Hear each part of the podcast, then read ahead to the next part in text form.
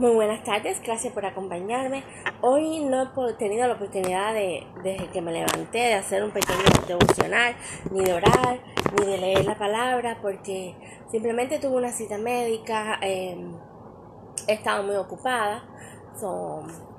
Eh, vamos a empezar con el mismo libro de devocional que se los dediqué, que se llama Christy Muller.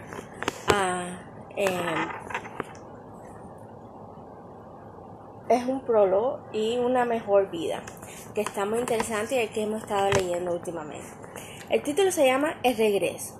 Vamos a estar leyéndolo poco a poco durante el día de hoy y hasta terminar el hasta que podemos ir, no ver, ir. Discúlpame porque mi inglés se interviene con el español. Hasta que, hasta que podamos ir hasta el próximo capítulo. Dice, la mesa está servida, comerás el regreso. Es el título, capítulo 12. Pero a todos los que recibieron les dio el derecho de llegar a ser hijos de Dios, es decir, a los que creen en su nombre.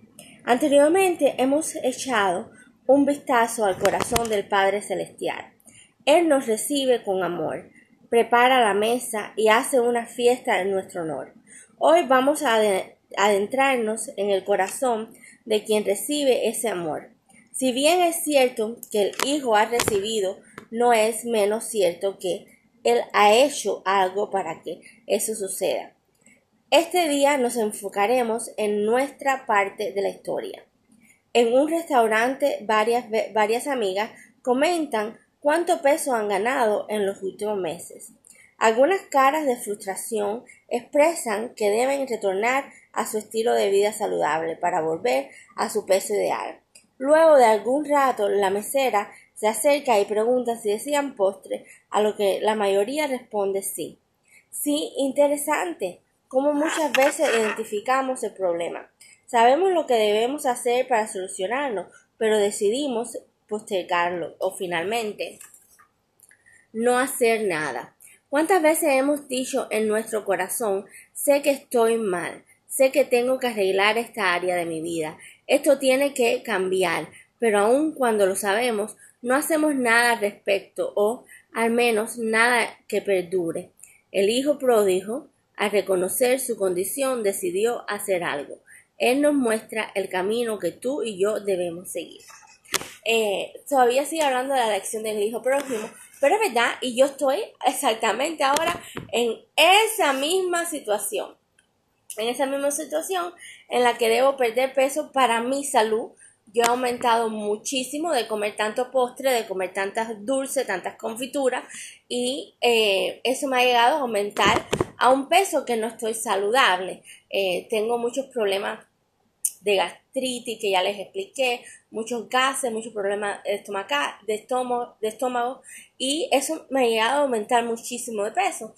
Y yo he dicho, bueno, tengo que hacer algo, tengo que hacer algo y hoy mismo estaba hablando con el doctor que me dijo, eh, tienes que hacer algo, que eso puede ser lo que te esté afectando el pie, la, eh, la planta del pie, el peso. Y digo, sí, doctor, yo ya voy a decidir y cambiar mi estilo de vida. Estoy tomando leche, eh, lactose free, lactosa, eh, libre de lactosa.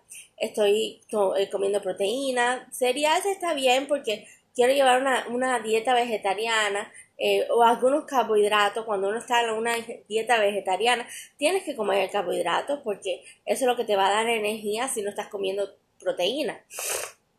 Y nada, y ahora me acabo de comer una barrita de proteína. Y luego, en cuando me llegue la hora de la cena, lo que voy a comer es vegetales. Vegetales nada más. Em, nada, simplemente que estoy contenta con el proceso que voy a empezar a hacer. Y asimismo es el proceso que nos enseña la vida. Que em, cuando tenemos algo, pero cuando sabemos que y no hacemos nada al respecto. Cuando necesitamos a Dios en nuestra vida y no hacemos nada al respecto espiritualmente, em, nos va a seguir yendo mal. Así mismo como cuando seguimos comiendo no saludable y no hacemos nada al respecto, nos va a seguir yendo mal la vida. ah, porque vamos a tener, terminar con diabetes, con problemas en, la pierna, no saludable, em, y todos queremos llegar a una vejez saludable, tener salud, poder caminar, poder hablar, poder eh, ampliamente ser saludables. Y asimismo, saludable no solamente físicamente, pero también saludable en espíritu, porque Dios nos llama del hambre que tenemos. Cuando nosotros tenemos un hambre espiritual, nosotros buscamos a Dios, pero después nos lamentamos y después nos olvidamos de él completamente. Nos olvidamos de la dieta y así mismo como nos olvidamos de la dieta, muchas veces nos olvidamos de Dios. Pero así como cuando tenemos hambre, un hambre constante que decimos, esta es mi vida, la voy a cambiar y Dios va a seguir conmigo en las buenas y en las malas y yo me voy a convertir en cristiana y yo voy a seguir su camino. Así mismo como yo le estoy pidiendo a Dios que esté siempre constantemente en mi vida, así mismo tú vas a transformar tu vida. Cada vez que vas a decir yo quiero bajar de peso. Tienes que ser constante en las cosas, tienes que ser llena de espíritu, tienes que tener espíritu y tienes que decir constantemente yo voy a lograrlo, constantemente Dios está en mi vida. Y y quiero tener un momento de oración para aquellas personas como yo que estoy pasando por un proceso que debo de bajar de peso por mi salud. Quiero, porque no es fácil, no es nada fácil. Es bien difícil cuando has estado toda tu vida batallando contra el peso. Eh, quiero tener un momento de oración para esas personas que están hambre de espíritu, así como hambre eh, de, de, hacer algo que los lleve a una vida, a una vida estable, sin, no cambiante. Así que oremos. Señor y Todopoderoso, gracias por estar lleno de espíritu mi corazón, como aquellos que se han entregado a ti, Señor. Ahora ayuda a aquellas personas que quieren tener una vida constante y estable, una vida no cambiante, una vida hambrienta de ti, pero no solamente de ti, Señor. Aquellas personas que están enfermas y necesitan hacer algún tipo de dieta y no pueden, Señor, porque eh, se les olvida que, que, necesitan hacerlo. Vamos a orar por esas personas que nunca se lo olviden que Dios existe, que nunca se lo olviden que tú eres nuestro Padre Celestial, que tú estás ahí. Asimismo, como no se lo olviden su vida, cuidar su salud, Señor, y puedan comer saludablemente. Asimismo, Señor, que, que, que tengan constancia en cuanto a sus hijos, constancia en su casa, en su hogar, a su esposo, a sus amigos, constancia constantemente y no se le olvide hacer el bien, que es lo más importante para su salud física como su salud espiritual, teniéndote a ti presente en su alma. Ahora, en nombre de Jesús, tu Hijo amado. Amén. Ok, esta es una oración hecha de todo mi corazón de devocional. Estábamos leyendo ayer la historia de David y Goliat, que eso lo, lo sabemos hasta en los muñequitos pero en la Biblia no, no lo sabemos así tan, tan explícitamente como lo escribe en la Biblia. Leí hasta el capítulo 7, voy a leer del capítulo 8 al capítulo 12 hoy porque es bastante extendido y, vimos que Goliat era un hombre inmensamente grande, robusto, cubierto de armadura por todas partes, con una lanza y a quien se atreviera a tocarlo lo iba a matar porque medía más de 6 pies de altura y era contra cualquier persona eh, que tenga una estatura normal y David yo creo que era un hombre pequeño, ¿no? Pero vamos a continuar leyendo. Él hasta el 8 dice, se paró y dio voces a los escuadrones de Israel, diciéndoles, ¿para qué os habéis puesto en orden de batalla? ¿No soy yo el filisteo que voy vosotros los siervos de Saúl? Escoged de entre vosotros un hombre que venga contra mí. Si él pudiera pelear conmigo y me venciere, nuestros, nosotros seremos vuestros siervos. Y si yo pudiere más que él, él lo venciere, vosotros seréis vuestros siervos y nos serviréis. entonces ahí llega a Goliat con plan de batalla, porque sigue la guerra entre Israel y los filisteos, y viene con plan de batalla, pero hace un trato con ellos porque él sabía o se creía en su mente que nadie lo iba a poder derrotar. Pero los israelitas conocían que hay un Dios inmenso y poderoso, el Dios de ellos, de los hebreos, de nosotros los gentiles en este momento, que creemos en el Dios Todopoderoso. Y hubo un hombre de mucha fe, que me imagino que fue David. Y entonces em, hace un pacto porque él se la cree que es el grande, que es el poderoso, que es el, el que nadie va a poder contra él, y dice, si pudieres pelear conmigo y me venciere, van a ser nuestros siervos, pero si alguien me viene a mí, yo, nosotros los filisteos seremos sus siervos. Y añadió el filisteo, hoy yo he desafiado al campamento de Israel, dame un hombre que pelee conmigo. Oyendo Saúl y todo Israel estas palabras del filisteo, se turbaron y tuvieron gran miedo.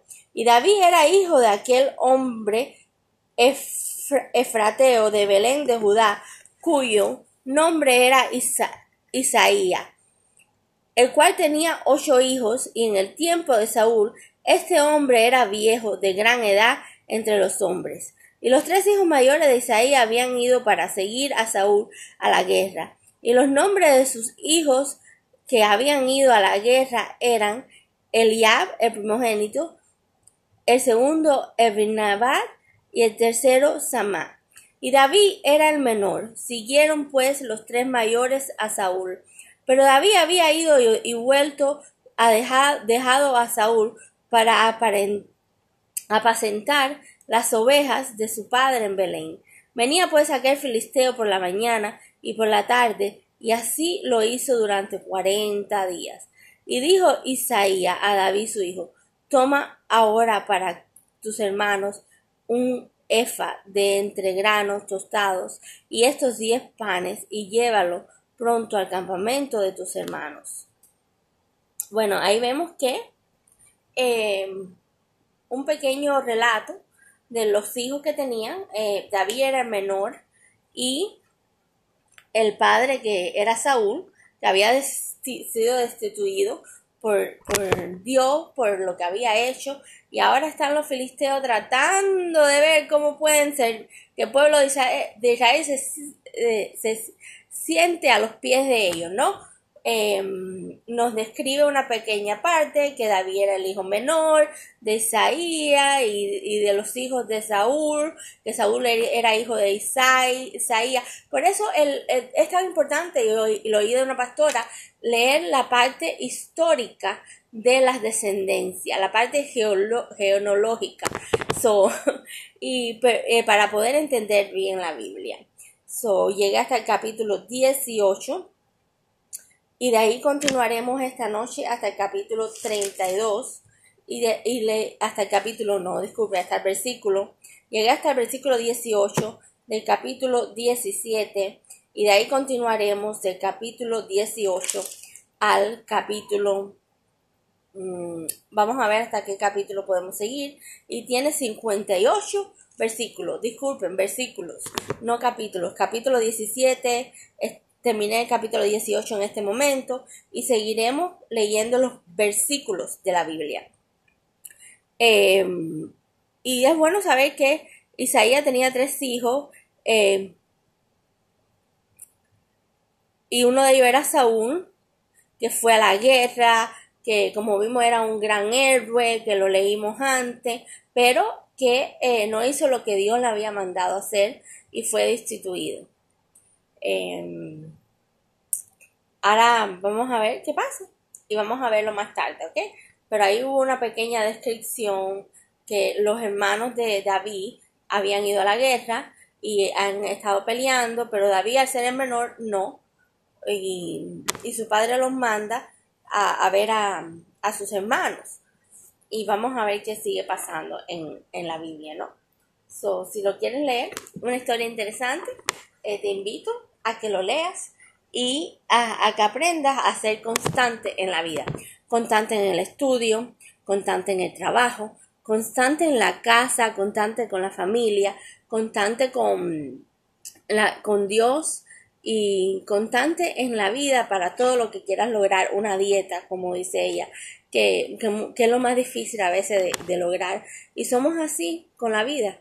Eh, somos desbalanceados a veces y, no somos tan constantes, ¿no? Yo me decidí desde ayer decir, no, ya basta. Una dieta de carbohidratos, vegetariana, no más carne, porque las carnes me están cayendo mal en mi cuerpo. eh, no, no leche con lactosa y simplemente eh, todos los días orarle a Dios, leer la Biblia, que he estado constantemente desde que empecé a la iglesia, muy disciplinada con eso. Y me toco y me doy y me digo, bendecida sea Dios, tócame, tócame, tócame, y amén, Dios mío, gloria a Dios, porque he sido muy disciplinada con eso. Eh, estoy siendo disciplinada a dormir en la noche, estoy siendo disciplinada a... aunque ayer me costó un poquito tarde, pero sigo disciplinada a tomarme mis medicamentos, estoy siendo disciplinada en muchas, muchas cosas. Así que bendito sea Dios conmigo y disciplinada en, en, en saber que tengo que llevar una vida saludable y si pierdo kilos, después se lo digo. Si pierdo libras, después se lo contaré más adelante. Pero yo creo que sí, que la voy a perder si soy constante y sigo mi, mi dieta. Que pienso y le pido a Dios y oramos en este momento por mí y por aquellos que están sufriendo de eso. De un, un momento que necesitan para bajar de peso, que necesitan por su salud. No es la estética, porque ya cuando llegamos a cierta edad Ah, si no nos ponemos maquillaje, una ropa bonita, em, ya no tenemos 15, ¿no? No somos las quinceañeras.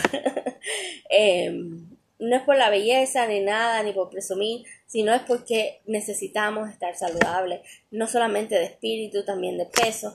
También yo sé que mucha gente es genéticamente, pero ah, si tú eres constante, Dios te va a ayudar. Dios te va a ayudar. Así que, amén. Em, siempre podemos revertir la iniquidad, como dice, eh, como me enseñó la pastora. Así que DNA, el DNA se puede revertir también. Si toda tu familia es obesa, usted puede decir, yo voy a hacer la diferencia y voy a cambiar. Y es posible, es posible que lo logre. Así que un besito, linda tarde y después continuamos más adelante devocional. Que Dios los bendiga.